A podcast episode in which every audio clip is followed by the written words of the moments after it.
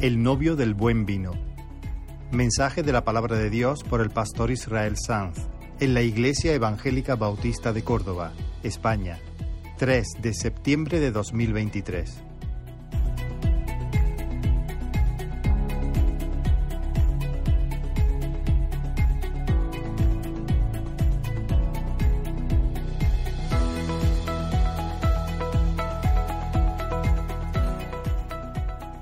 Gloria al Señor. Vamos a, orar un momento. Te pido que nos pongamos de acuerdo para buscar el favor del Señor para este momento. Señor, gracias porque nos permite acercarnos a tu palabra. Y pedimos, Señor, que tú te muevas de una manera especial una vez más. Señor, no importa si nadie se acuerda quién predicó este mensaje si se olvida la estructura, los ejemplos, el estilo. Pero que algunos puedan recordar, Señor, que fue el momento donde tú te acercaste y curaste y salvaste y recompusiste su vida, Señor. Que podamos, Señor, tener experiencias contigo mientras escuchamos con fe tu palabra. Danos, Señor, un corazón creyente y te creeremos. En el nombre de Jesús. Amén. Os invito a abrir la palabra del Señor en Juan capítulo 2.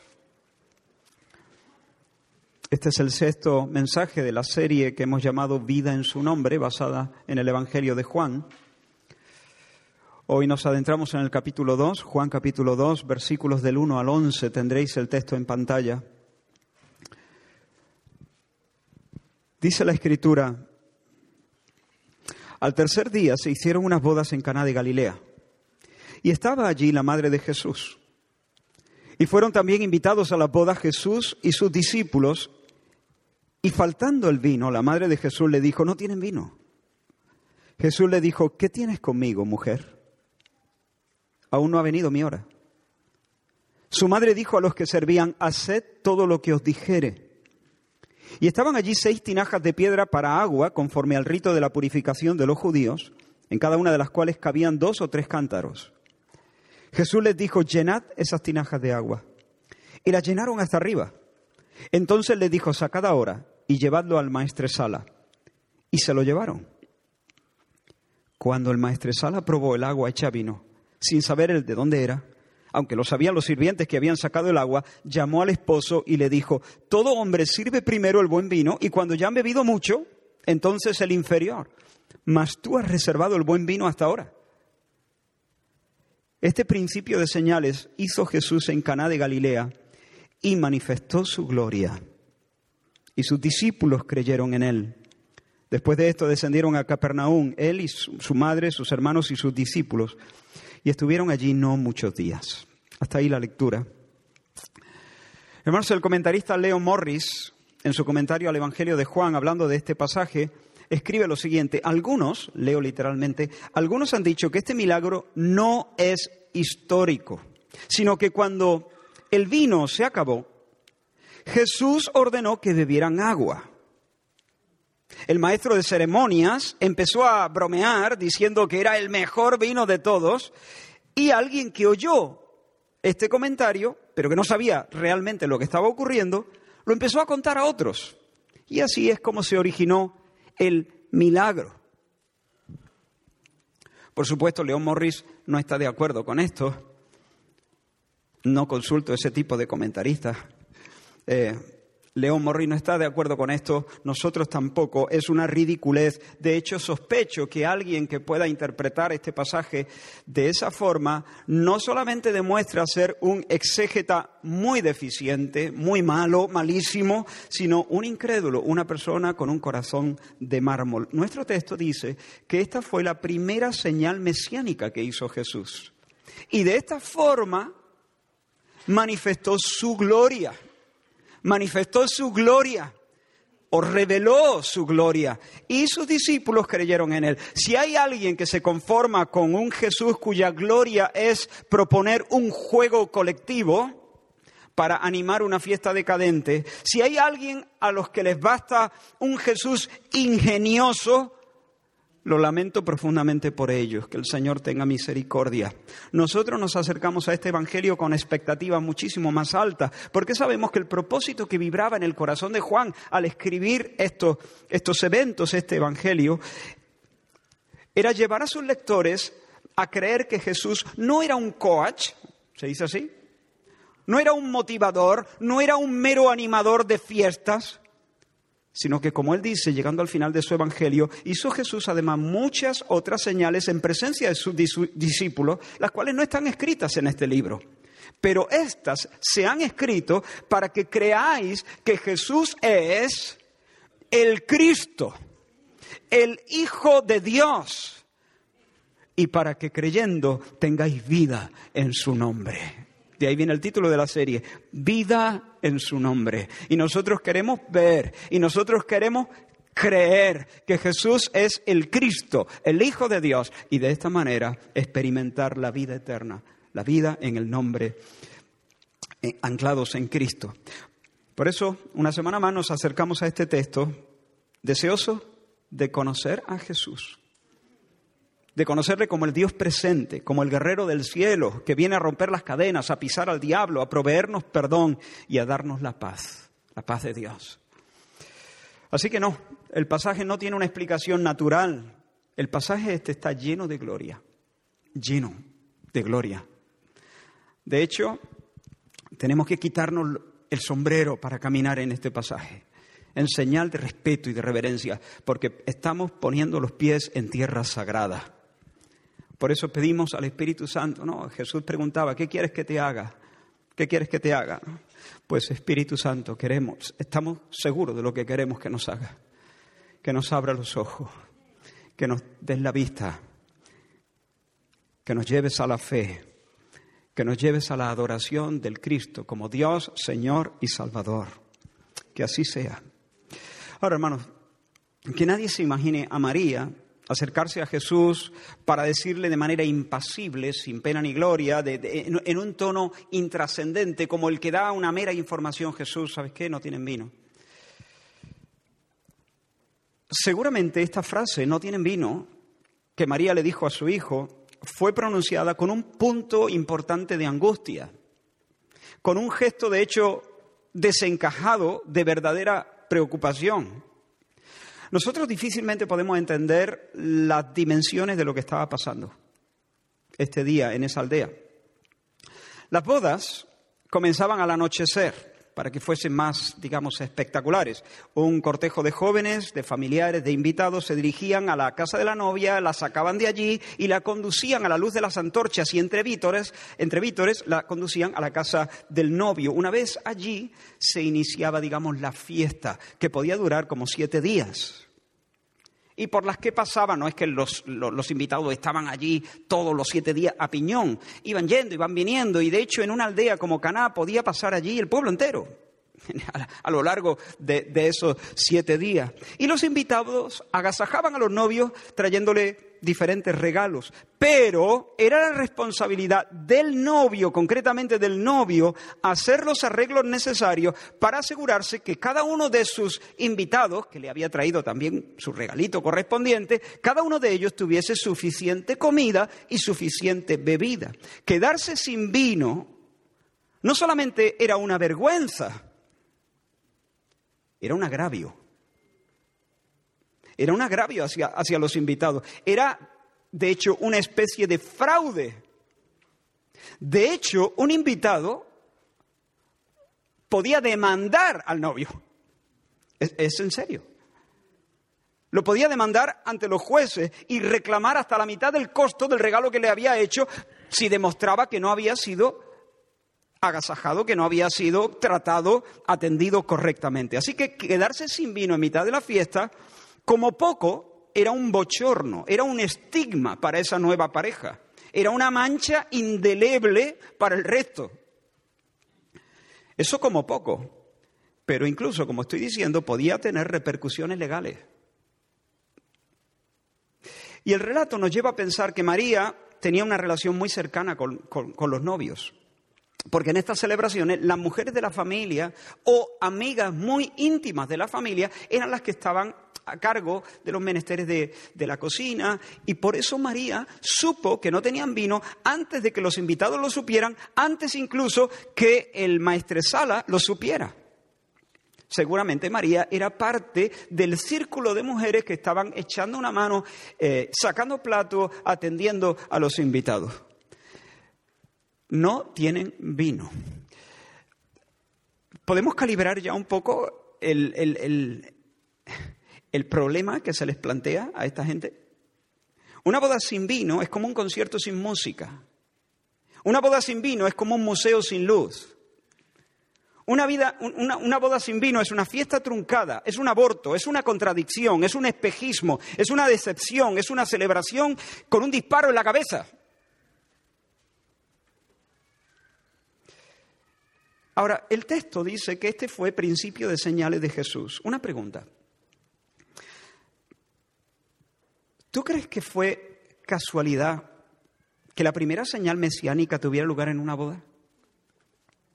¿Fue una feliz coincidencia o fue algo bien calculado en la mente divina? Hermano mío, deberías saber, Dios no improvisa. Dios no improvisa. Él no solamente fija la hora, sino que establece las ocasiones, los escenarios, concierta soberanamente todas las cosas para que la historia y las historias cuenten la gloria de su autoridad, la gloria de su poder, la gloria de su bondad, la gloria de su sabiduría.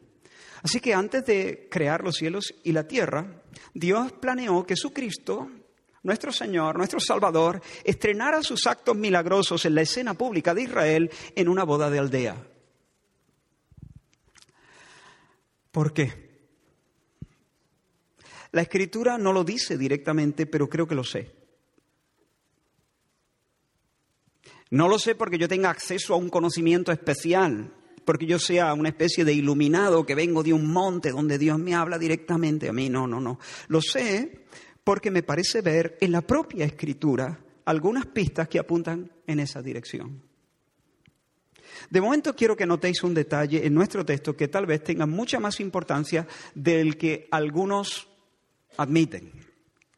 El versículo 1 que hemos leído comienza diciendo que al tercer día, al tercer día al tercer día, se hicieron una boda en Cana de Galilea. El apóstol Juan comienza su evangelio de la misma manera que arranca el relato de Génesis. ¿Lo recordáis? La Biblia arranca así. En el principio creó Dios los cielos y la tierra. Y luego Moisés sigue describiendo la semana de la creación. Y fue la tarde y la mañana, un día. Y luego describe otras cosas que Dios hizo y, vuelve a decir, y fue la tarde y la mañana, el día segundo. Y fue la tarde y la mañana, el tercer día. Y así sucesivamente. Y Juan comienza su evangelio de una manera muy parecida. En el principio era el verbo. Y el verbo era con Dios. Y el verbo era, con, era Dios. parece que nos está remitiendo de alguna manera a la creación, como diciendo, y aquí viene la nueva creación. Aquello fue el Génesis, este es el principio del regénesis, de la regénesis. ¿no? Y enseguida Juan nos introduce en la historia de Jesús, ubicando los diferentes episodios en diferentes días, como también avanzando a través de una semana. Aquella, la de Génesis, la semana de Génesis, la semana de la creación. Esta la llamaríamos la semana de Juan, digamos, ¿no? La semana del Evangelio de Juan. En el día uno tenemos el testimonio del Bautista, ya lo vimos. Juan el Bautista dice, yo no soy el Cristo, yo soy la voz que anuncia su aparición. Si os vais al capítulo 1, versículo 29, si tenéis ahí la Biblia, el capítulo 1, versículo 29 dice, el siguiente día, entonces, ¿qué día es ese?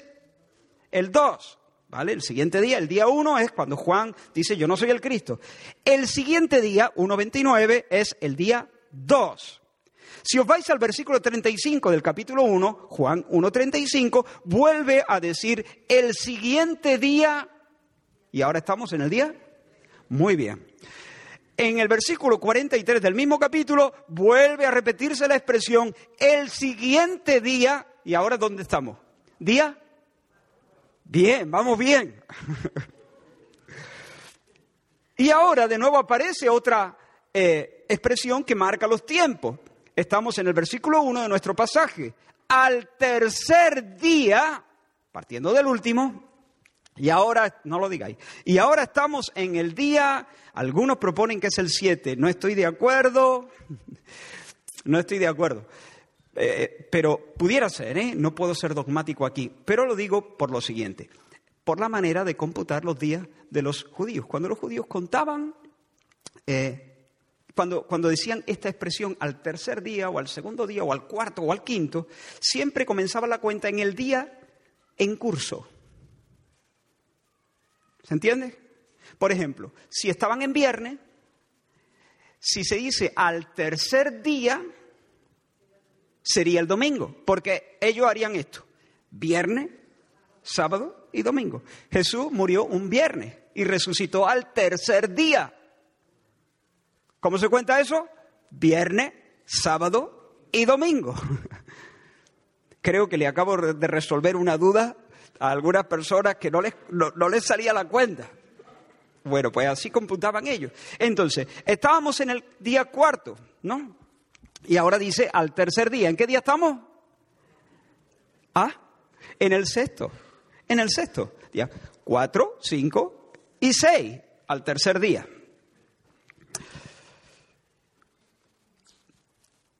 ¿Cuál fue el gran acontecimiento del sexto día de la semana de la creación?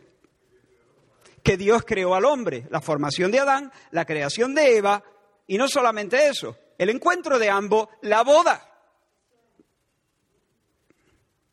¿Y qué es lo que ocurre en el sexto día de la semana de Juan? La boda. Ahora, yo no puedo ser dogmático en este punto, pero no puedo evitar pensar que de la misma manera que Juan inicia su evangelio remitiéndonos a Génesis, nos coloca en el día 6, remitiéndonos al día 6. remitiéndonos a la primera boda, que por cierto fue una boda truncada. Una boda que se echó a perder. Adán y Eva tenían todo lo necesario para celebrar una fiesta sin ocaso. Pero ya sabemos lo que pasó, traicionaron a Dios. En lugar de disfrutar de Dios, quisieron ser Dios, quisieron quitarle la corona. Y la fiesta se echó a perder.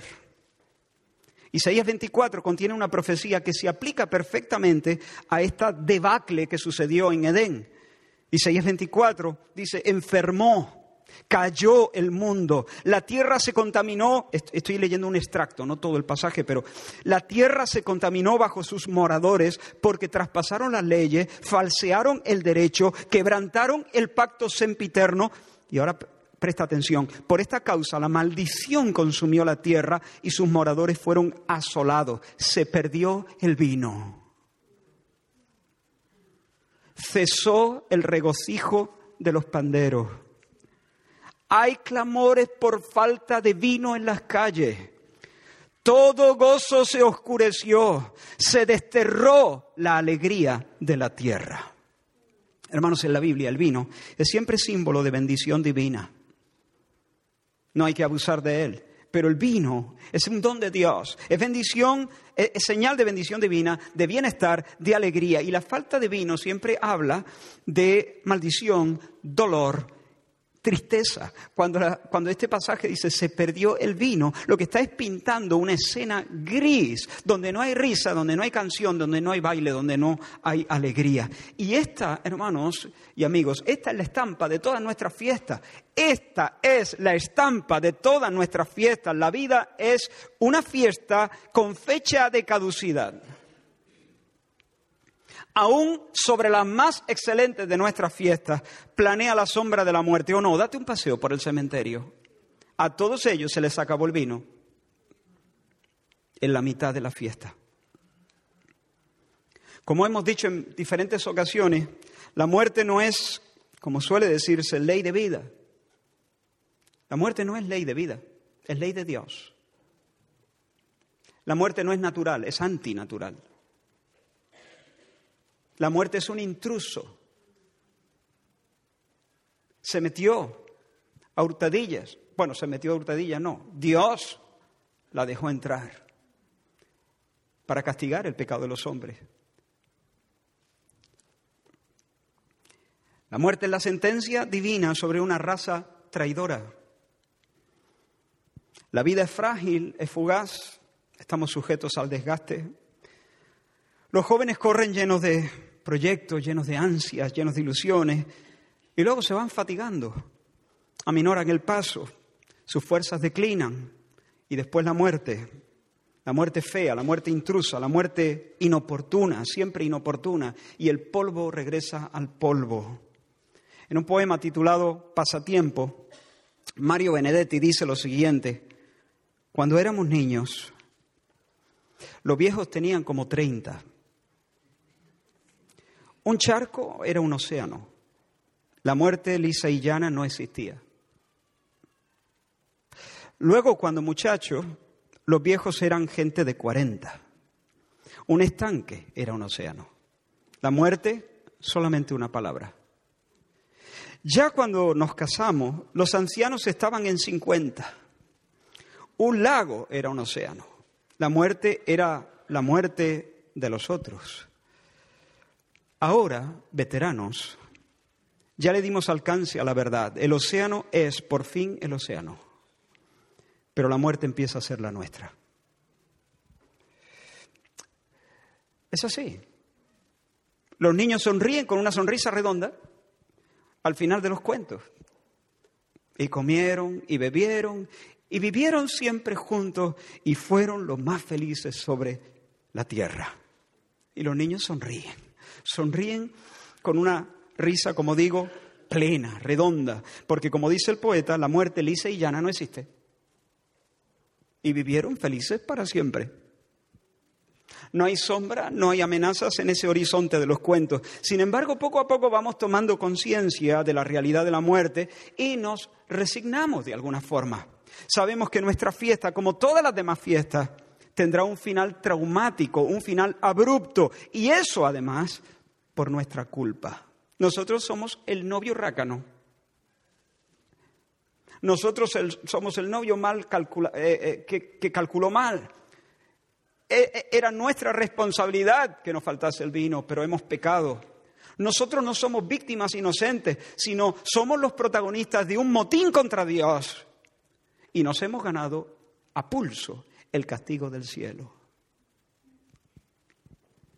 Entonces, hermanos, que Dios haya escogido el escenario de un banquete fracasado, un banquete de boda venido a pique, para que Cristo hiciera su primera señal, me parece una pasada, me parece especialmente hermoso, me parece especialmente significativo, me parece insuperable, de hecho.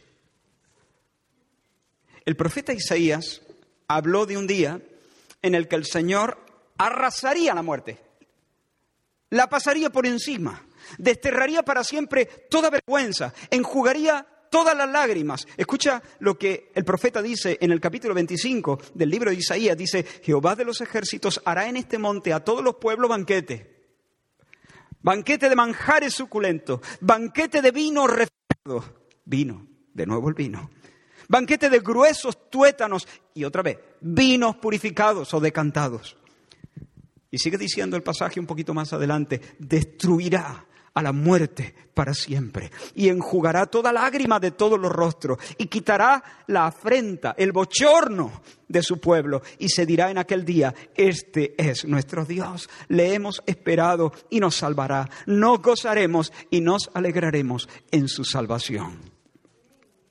Hermanos, la transformación del agua en vino en Canaán no solamente fue un milagro, además de ser un milagro, además de ser un acto sobrenatural, fue un signo, una señal, un evento en la esfera física que comunica, que apunta hacia realidades de la esfera espiritual. Este milagro grita, este milagro da voces. ¿Y qué dice?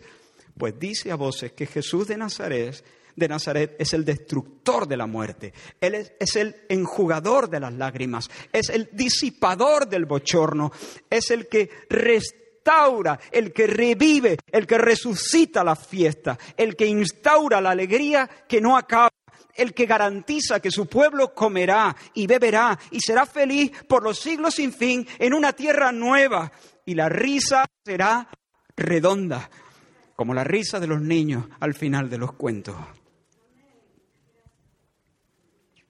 El milagro, hermanos, en primer lugar, acredita a Jesús como el Mesías. En segundo lugar, demuestra su naturaleza divina. Pero en tercer lugar, ofrece una vislumbre del futuro.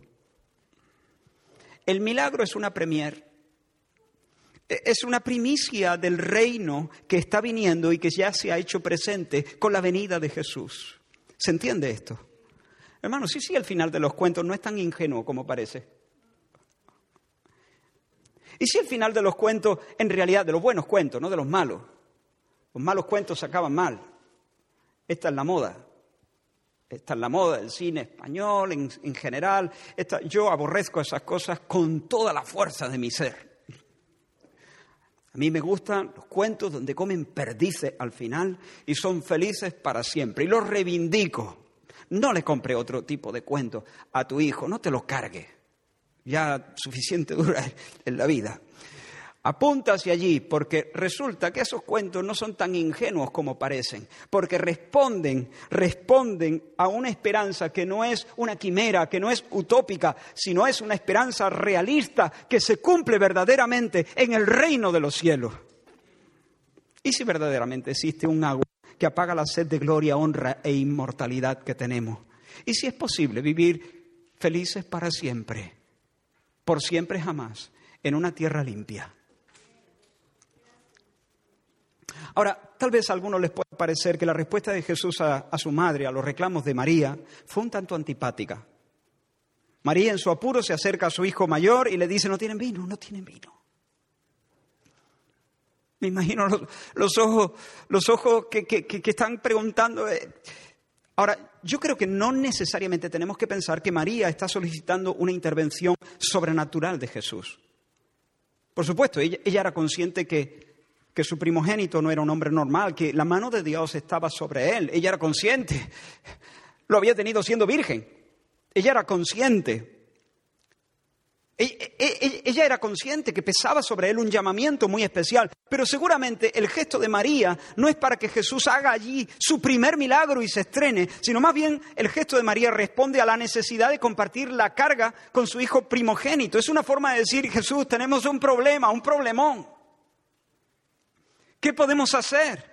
Pero de manera inesperada, Jesús, a las palabras de María, no tienen vino, responde así, ¿qué tienes conmigo, mujer?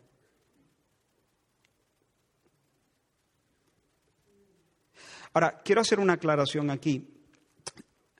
Que un hijo llamara mujer o señora a su madre, mm, a los oídos de ellos no sonaba tan, tan rudo, tan mal como nos suena a nuestros oídos no era, no era desdeñoso, no, no sonaba irrespetuoso, pero sí sonaba muy raro. Ningún hijo le llamaba a su madre mujer o señora. Los hijos, entonces, como ahora, como nosotros, le llamaban a su madre mamá, madre. ¿Por qué Jesús se expresa de una manera tan rara? ¿Por qué le habla así a María? ¿Y por qué para colmo no solamente le dice mujer, sino ¿qué tiene eso que ver conmigo? ¿Qué tiene eso que ver conmigo? Mujer, ¿qué tiene eso que ver conmigo? Hermano, Jesús no es un borde. Jesús no está aquí ninguneando a su madre. Pero Jesús sí está haciendo una cosa que necesitamos entender si vamos a entender este pasaje. Jesús está dejando claro cómo deben ser las cosas en esa nueva etapa de su vida que acaba de comenzar. Jesús ha sido bautizado en el Jordán, ha iniciado su ministerio, está reuniendo a la comunidad de discípulos a, su alrededor, ha iniciado su ministerio mesiánico que va a culminar en el Calvario y luego la resurrección y, ah, eh, en, esta primera etapa, en su primera venida. Y cuando le dice mujer a su madre, lo que está haciendo es haciéndole ver a María que la relación madre-hijo tiene que ser sustituida por la relación creyente-mesías. Creyente-mesías. Creyente Salvador, porque Él es el siervo de Jehová, Él es el Cristo, Él es el hombre de las siete unciones. Él es el ungido del Señor. Mujer, yo no respondo a ninguna voz salvo la voz del Padre. Yo no me muevo bajo los dictados de ninguna agenda salvo la agenda del cielo. Yo soy el Hijo obediente. No puede hacer nada el Hijo, nada por sí mismo, sino lo que ve hacer al Padre. Eso es lo que hace el Hijo, porque todo lo que hace el Padre también lo hace el Hijo igualmente, dice Jesús en Juan capítulo 5. Mujer, te quiero. Nadie te quiere más que yo, pero mi senda ya ha sido trazada por el Padre y mi gozo es caminar en esa senda, subordinando a esa obediencia todas las demás relaciones, las relaciones de amistad, las relaciones familiares, mi relación contigo, mamá, todo eso está subordinado a mi tarea y a mi relación con el Padre. Yo soy el Mesías en cuyas manos la voluntad de Jehová será prosperada. Y yo no dejaré caer a tierra ninguna de las palabras del, de, de, mi Padre. Mi comida es hacer su voluntad, mi ambición es acabar la tarea que me ha sido encomendada. Mujer, estás delante del siervo del Señor, estás delante del esclavo de la oreja taladrada. El Señor me ha abierto el oído, yo no he sido rebelde. Si mi, si mi Padre manda, yo lo hago. Si mi Padre calla, entonces nada tengo que decir, nada tengo que hacer hasta que no siento el impulso de Él, el impulso del Espíritu. Hermanos, hay mucha gloria en estas palabras, ¿no te parece? ¿Ves la gloria de Jesús? ¿Ves la gloria del siervo de oreja taladrada? ¿Ves la gloria del siervo obediente del Padre? Hay mucha gloria en este regate a María. Decirle a, su madre, mujer, es decirle a su padre, habla padre que tu siervo oye. Estoy, mi oreja es para ti y mi corazón es para ti. Mujer, ya sé que eres mamá, pero ubícate, ubícate, estás delante del Cristo. Y estoy caminando bajo los dictados del cielo. Yo me imagino la sonrisa en el rostro de Dios en ese momento. Cuando Jesús habló esas palabras, yo me imagino la danza en el seno trinitario. Ahora bien, piensa esto. La respuesta de Jesús no es un portazo en las narices a María. No es decir, vete para allá, que a mí no me importa. No, no, no es decir eso. Cuando Jesús afirma que aún no ha llegado su hora, mujer, ¿qué tienes conmigo? ¿Qué tiene esto que ver conmigo? Porque aún no ha llegado mi hora. Cuando Jesús dice que no ha llegado todavía su hora, no solamente está diciendo que aún no ha llegado el momento de actuar y ponerla directa hacia la cruz. Está asumiendo, está diciendo que hay una hora. Todavía no ha llegado mi hora. Es decir, hay una hora. ¿Se entiende eso? Hay una hora señalada. Hasta ahora el Padre no ha dicho ya, pero hay un momento en la agenda de Dios donde hay un ya, donde hay un ahora, donde el reloj en el cielo marca el momento de, de hacer el milagro. La salvación está marcada en el calendario de Dios. Así que yo creo, hermanos, espero no perderos con todas estas cosas, pero yo creo que cuando María dijo a los sirvientes, recordáis lo que hizo María, ¿no? No tiene vino Jesús, mujer. ¿Qué tiene eso que ver conmigo? Todavía no ha llegado mi hora. Ubícate. ¿Y qué hace María enseguida? Se va a los sirvientes y les dice, haced todo lo que os diga. Yo creo, hermanos, que cuando María les dice eso a los sirvientes, que estén atentos a cualquier indicación que Jesús pudiera darles, María lo hizo desde ese nuevo entendimiento. Se ubicó. Se ubicó. Se ubicó, dijo, vale, mejor me lo pone. Me lo pone mejor. Porque ya no es mi primogénito. Es el Mesías presente. El cielo manda. Él se debe al cielo. Él está sujeto a la voz del Padre. Entonces esperemos en Él. Entonces aguardemos en Él. Entonces pongamos nuestra mano sobre, sobre la boca, guardemos silencio y no hagamos nada hasta que oigamos su voz, hasta que veamos sus mandamientos. Seguidle por donde quiera que vaya y vosotros poneos a su orden. Porque tenemos un problema, pero tenemos un Mesías. Tenemos un problemón y tenemos con nosotros al Mesías. Bendito sea el nombre del Señor. Aquellos no creo que, que, María mandase a aquellos para que hicieran un pressing al Señor. Decía, ah, que no quiere, ahora te vas a enterar. Va a tener, va a tener a unos cuantos allí eh, haciéndote sombra. No te van a, te van a agobiar hasta que ceda. No, no, esto no es un pulso, hermano. Esto es una declaración de fe.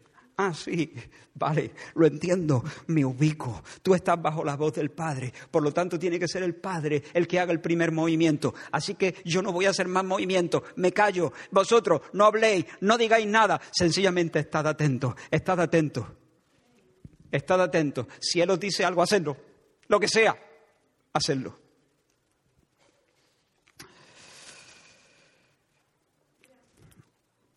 Así que la fiesta en Caná estaba herida de muerte, estaba tocando a su fin.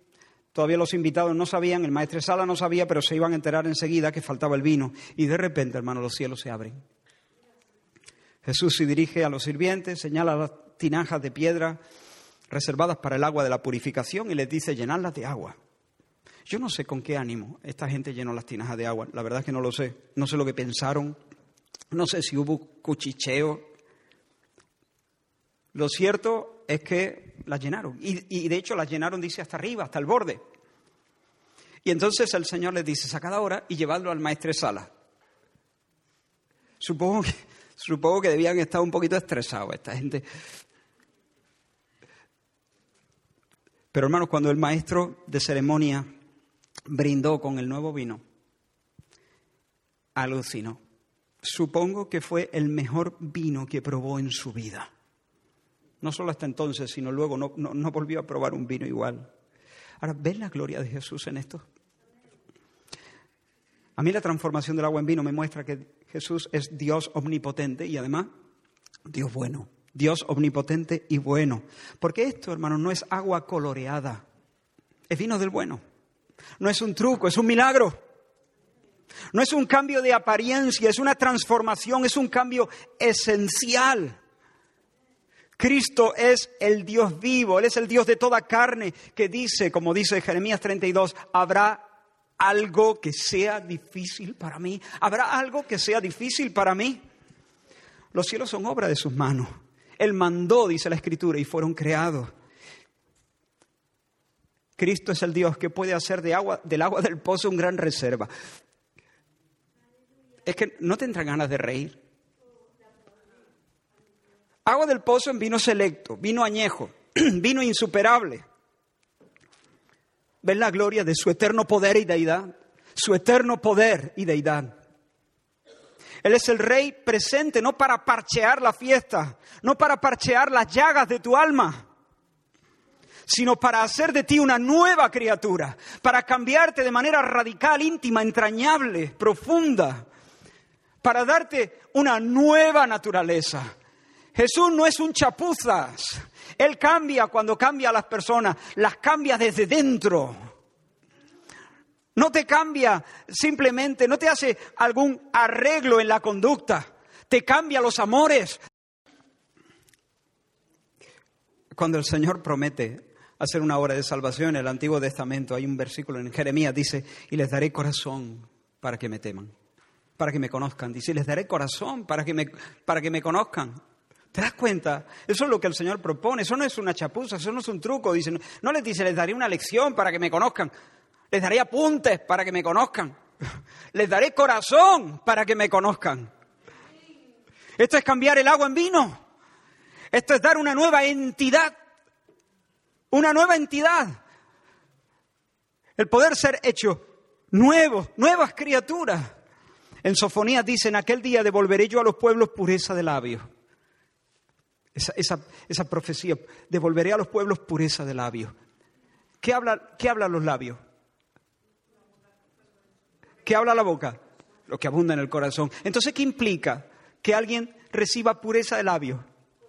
Un corazón puro que luego se manifiesta en un hablar limpio, pureza de labios, para que todos invoquen el nombre del Señor, para que les sirvan de común consentimiento, que les sirvan con gana, no por obligación, no religiosamente en el sentido feo de, la palabra, sino que les sirvan voluntariamente, alegremente, con el ímpetu, con sus alegrías todas. Mira, quien quiera que sea, no solo estás bajo la amenaza de la muerte, sino que nuestras fiestas se han, se han aguado. Y, no por casualidad, es que eres un aguafiestas. ¿Qué, ¿Qué le vamos a hacer? ¿No? Eh, como dice Isaías, ahora te explico eso, ¿eh? no te enfades conmigo. Isaías 1.22, tu plata se ha convertido en escorias, tu vino está mezclado con agua. Tu vino está mezclado con agua. Esa es la condición humana. Estamos estrangulándonos a nosotros mismos con nuestros egoísmos, con nuestras vanidades, con nuestros miedos, con nuestras mentiras, con nuestro pecado. Y a eso me refiero. Hemos aguado la fiesta porque hemos aguado el vino y por eso somos aguafiestas.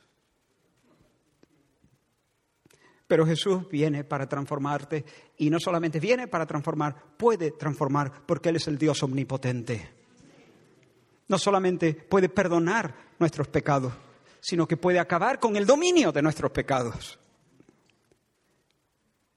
Pero, pero esta transformación, esta metamorfosis no solamente muestra la omnipotencia de Dios, muestra la bondad de Dios. ¿Recuerdas cuál fue la primera plaga con la que Dios azotó Egipto? Las aguas en sangre.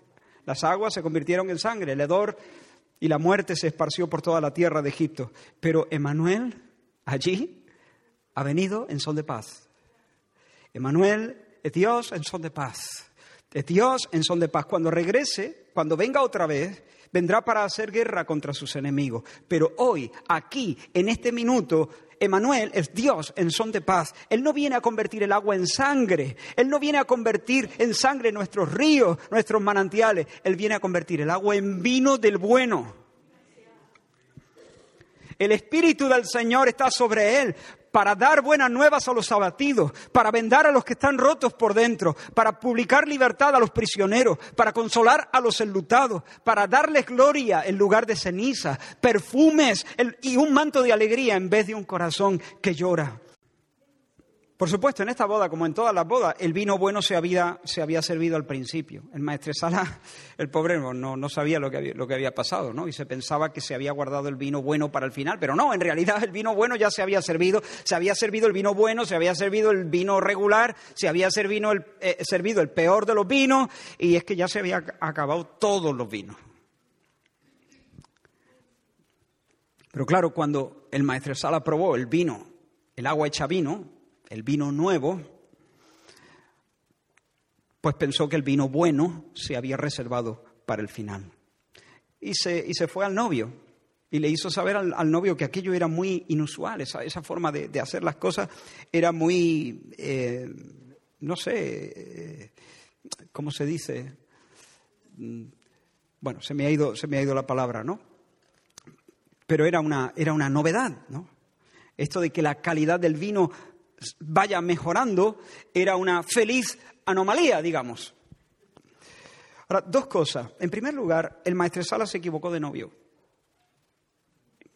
El novio anónimo de Caná, al que llamaré Adán, por ejemplo, Adán, no fue quien planeó la fiesta increchendo.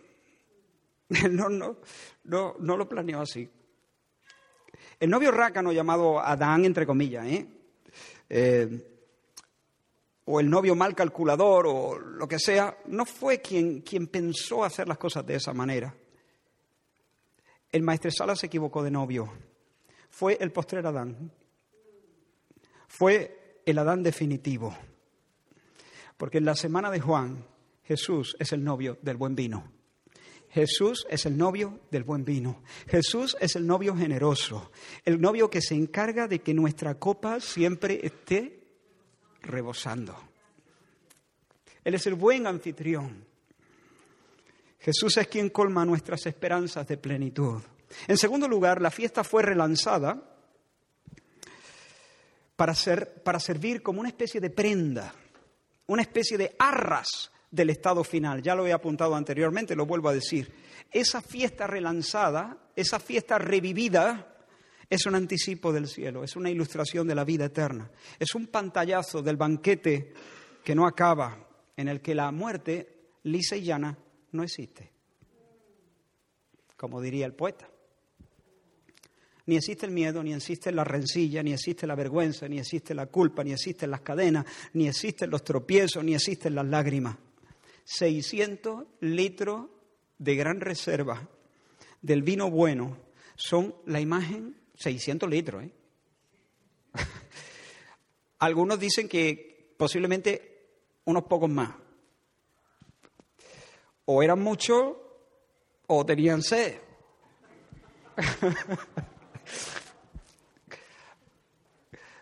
No, yo creo que, la dimensión del, milagro es también una señal.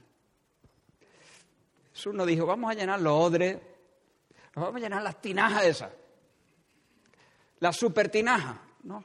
600 litros de vino del bueno son una imagen del cielo, son una imagen del reino consumado, son una, una imagen de la vida bajo la sombra del Altísimo la sombra del Omnipotente, del Dios generosísimo, el cual ha preparado para los que le aman cosas que el ojo no vio, ni el oído yo, ni el corazón jamás se atrevió a imaginar. No han subido a la imaginación, al corazón del hombre. Bendito sea el nombre del Señor. La historia se dirige hacia la gran boda. La historia se dirige, caminamos hacia el banquete que no se acaba, que no tiene ocaso. Y en ese banquete que no tiene ocaso podremos decir, usando las palabras de la Sulamita en Cantar de los Cantares, como el manzano entre los árboles silvestres, así es mi amado entre los jóvenes. Bajo la sombra del deseado me senté y su fruto fue dulce a mi paladar. Me llevó a la casa del banquete y su bandera sobre mí fue amor. Es un texto encendido, es un texto intenso, es un texto de intimidad eh, insondable, pero es un texto que apunta hacia el gran encuentro que estamos esperando. Aleluya. Antes de terminar, permitidme otra pregunta. ¿Por qué el Señor habrá escogido las tinajas de piedra destinadas a contener el agua con la que los invitados cumplían el rito de la purificación. Según la tradición de los ancianos, todo buen judío tenía que purificarse antes de comer. Bueno, antes de comer y antes de otras cosas, no, pero antes de comer. Alguien tenía que verter el, el agua de una tinaja sobre las manos de otra persona.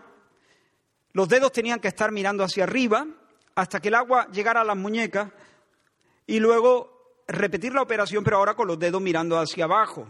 Era un acto sencillo, pero tenía que ser eh, hecho de manera escrupulosa.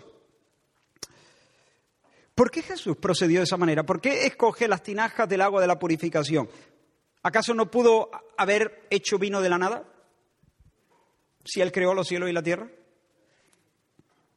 ¿O no pudo haberlo multiplicado, como hizo con los panes y los peces, a partir de un par de gotas que hubiesen quedado en algún odre? Las últimas dos gotas de un odre y de ahí echar y echar. ¿O como hizo con el aceite de la viuda? ¿Pero por qué usó las, tinajas estas de, piedra? ¿Qué le movió a conectar el agua de la purificación con el vino y la restauración de la fiesta? De nuevo pregunto, ¿crees que fue un acto sin sentido? Una ocurrencia. Claro que no. Dios no tiene ocurrencia, Dios no improvisa. Los días de Nehemías, hermanos, fueron tiempos de restauración.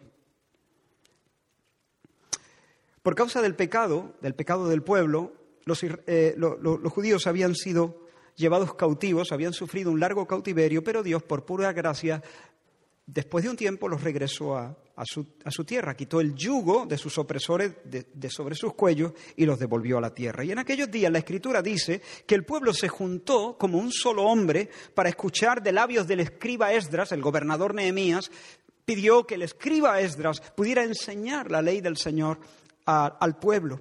Así que hicieron un púlpito de madera para la ocasión. Esdras se colocó en ese púlpito y toda la multitud estaba delante, todo el pueblo, hombres, mujeres, niños, los, más pequeños, los ancianos. Y Esdras leía. Y a medida, a medida que él leía, algunos levitas iban dando al pueblo las explicaciones pertinentes. Supongo que harían ciertas pausas y los levitas se distribuían eh, para ir poniendo, dándole sentido a todo eso, de modo que se aseguraban que todos estaban entendiendo lo que Moisés, lo que Dios había escrito por medio de Moisés. Y hermanos, mientras la palabra caía aquel día sobre la multitud, los corazones se rompieron, se abrieron de par en par. Y Nehemías capítulo 8, versículo 9 dice que todo el pueblo lloraba, todo el pueblo lloraba oyendo las palabras de la ley. Y el Espíritu Santo quiso consignar el lugar donde aquello tuvo ocasión, eh, eh, el, sitio donde aquello tuvo lugar. Dice en el versículo 1 del capítulo 8 de Nehemías, dice que se juntó todo el pueblo como un solo hombre en la plaza que está delante de la puerta de las aguas. En la plaza que está delante de la puerta de las aguas. Ahí se, accedía posiblemente a, a, a Silo, a, a Gión, perdón. Ahora, yo no quisiera caer en espiritualizar el texto de manera caprichosa. Pero no creo que esa sea una casualidad. La palabra estaba cayendo como un torrente sobre los corazones, enterneciendo los corazones, limpiando los corazones como el agua y las lágrimas eran como una señal del lavaje que se estaba produciendo en el interior de sus corazones. La palabra venía como agua. Bueno, había muchas profecías, ¿no? En el Antiguo Testamento que el, Señor había dicho, yo derramaré sobre vosotros agua y os limpiaré de todas vuestras inmundicias. Y ahora están delante de la puerta de las aguas, recibiendo la palabra del Señor y llorando abundantemente. Y entonces Nehemías el gobernador, dice los versículos 9 y 10 del mismo capítulo, Nehemías el gobernador y el sacerdote Esdras escriba y los levitas que hacían entender al pueblo dijeron a todo el pueblo, día santo es al Señor nuestro Dios, no os entristezcáis ni lloréis, id, comed grosura, bebed vino dulce y enviad porciones a los que no tienen nada preparado, no os entristezcáis, porque el gozo del Señor es vuestra fuerza. ¿Te das cuenta? Limpieza y vino, limpieza y fiesta están conectados. Primero purificación y luego fiesta. Hay un versículo en Eclesiastés que dice, anda y come tu pan con gozo y bebe tu vino con alegre corazón, porque tus obras ya son agradables a Dios has recibido limpieza, has recibido perdón, Dios te sonríe, come y bebe, llegó la fiesta. ¿Y cómo logra el Dios Trinidad que le seamos agradables? En Zacarías capítulo 13 dice, en aquel tiempo habrá un manantial abierto para la casa de David, para la purificación del pecado y de la inmundicia. Y como antes acabo de citar la, profecía de Ezequiel, esparciré sobre vosotros agua limpia y seréis limpiados de todas vuestras inmundicias. ¿Cómo lo hace Dios? ¿Cómo? ¿Cuál es el manantial? Hermanos, no por medio de abluciones, no por medio de agua eh, eh, sacada de tinajas de piedra. Escucha este versículo, Cristo, habiendo ofrecido una vez y para siempre un solo sacrificio por los pecados, se ha sentado a la diestra de Dios de ahí en adelante esperando hasta que sus enemigos sean puestos por estrado de sus pies. ¿Por qué? Con una sola ofrenda hizo perfectos para siempre a los santificados. Podemos decir con gozo, con, con confianza, y la sangre de Jesucristo, su Hijo, nos limpia de todo pecado. Y la sangre de Jesucristo, con un solo sacrificio, hizo perfecto para siempre. Come y bebe. Jesús conectó la limpieza, la purificación con la fiesta. Porque necesariamente la limpieza tiene que estar conectada con la fiesta. No hay fiesta sin perdón de pecado. No hay fiesta hasta que se ha tratado con la inmundicia. No puede haber vino, el vino de la alegría. No puede haber la risa ni las danzas hasta que Dios ha tratado convenientemente con la rebelión, con la incredulidad, con la idolatría de nuestros corazones. Pero una vez que Dios ha tratado con eso, entonces Él sepulta para siempre nuestras rebeliones y no nos manda al rincón. Él nos dice, come y bebe, porque ya tus obras son agradables al Señor, porque nos ha vestido con la justicia de Cristo. Bendito sea su nombre.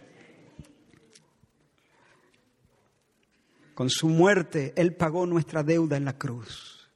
Con su muerte Él satisfizo la justicia de Dios. Y nos ofrece el perdón y nos ofrece el don de la justicia. Y con el perdón y el don de la justicia viene, se desata, estalla la fiesta. Dice que Jesús manifestó su gloria este día en Caná y tanto, y tanto, hermano que el Señor nos permita seguir viéndola, porque vemos poco todavía, vemos poco en este pasaje, vemos poco, vemos poquísimo.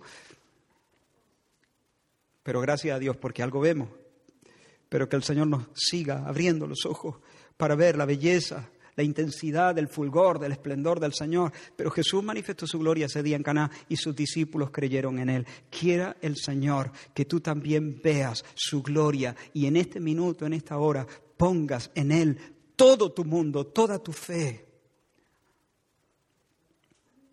Si tu fiesta está muerta, que sepas que aquí, invisible, está el resucitador de la fiesta. Aquí, invisible, está presente el novio del buen vino. El novio del buen vino, no te equivoques de novio. Tú eres el novio, con todo mi respeto, rácano el novio que no calculó, el novio, pero y, no por una falta de cálculo, es por el pecado, es por la rebelión.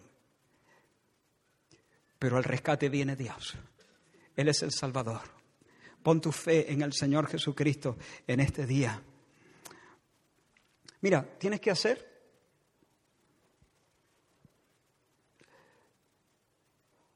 Tienes que hacer lo que dijo María.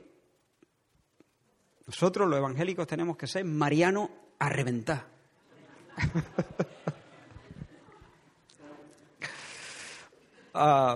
hacer lo que los dijere.